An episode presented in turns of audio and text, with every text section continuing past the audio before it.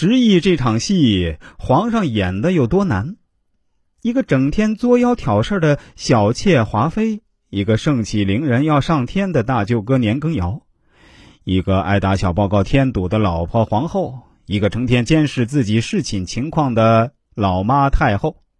皇上已经够难了，现在又突然来了一个 H 七 N 九十亿，还真是一个比一个让他头大。而这场疫情。又绝对不仅仅是拨点经费督促督促医药研发那么简单。皇上的小心脏在这场瘟疫中就像一场过山车一样起起伏伏。今天我们就来说说皇上的十亿过山车。在皇后主使、华妃当枪手的默契配合下，梅姐姐迅速被十亿病毒撂倒了。心急如焚的嬛嬛求皇上，不得又私下求了温太医去为梅姐姐诊治。眼看梅姐姐病情不见起色，命在旦夕，甄嬛却得了一个意外之喜，刘本被抓到了。也许啊，梅姐姐沉冤得雪后就可以得到更好的治疗；也许梅姐姐冤屈得反，心情好，病也好得快。所以甄嬛一刻也不能等，深夜便提着刘本来见皇上。可惜焦头烂额的皇上今夜只关心十亿，不关心刘本。看见甄嬛提着刘本进来，不仅没有半点即将揭晓真相的欣慰，反而表情更加沉重。女人们的破事儿可真多，还嫌我不够烦吗？这刘本手里又没有防疫的药方，你打他来添什么乱？平日的甄嬛最懂慎心，最有分寸，总能在最恰当的时间做最恰当的事儿。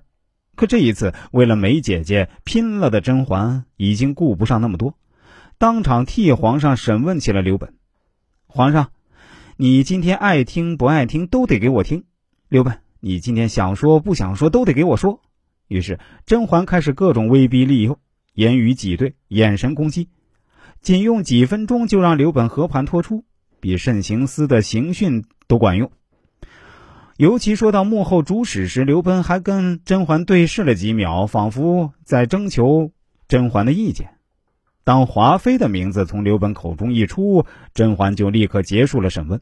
行了，收工，干得不错，跟小允子下去领盒饭吧。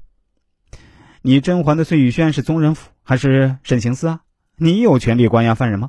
难道就不该将犯罪分子移交相关部门吗？难道不该让皇上好好立案调查吗？甄嬛这一套神操作下来，皇上都懵了。就这么几分钟，案子就破了。这不得不让人怀疑，你跟这个刘本之间是不是有什么不可告人的地下交易？皇上先别急呀，嬛嬛还有一波更生猛的操作等着你呢。仅凭刘本的几句话，就当场要求你做出最终判决？嘿妈呀，这简直是比病毒来的还突然呢！其实事情过了这么久，朕冷静想了想，也觉得梅庄多半是被冤枉的，把他放出来我没意见。可是，仅凭刘本的片面之词就认定是华妃干的，这不科学吧？即便真的是华妃，那现在也不能动他呀。前线战事还得他年家上啊！我这卧薪尝胆的捧杀大计不能中途夭折，咋办？紧急呼叫苏妃，赶紧来救场。最懂圣心的苏妃一听，什么给华妃降位？皇上天天到华妃宫里被迫营业，遭的罪我不知道吗？哪能就这么前功尽弃呀？Gate，坚决不能传旨，能拖一刻是一刻。什么？不要走漏风声，以免华妃采取行动。Gate，我立刻想办法把这事抖出去，让华妃自己想办法给皇上找台阶下。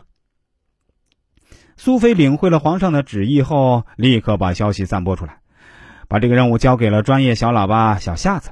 那小夏子可是深得八卦传播精髓。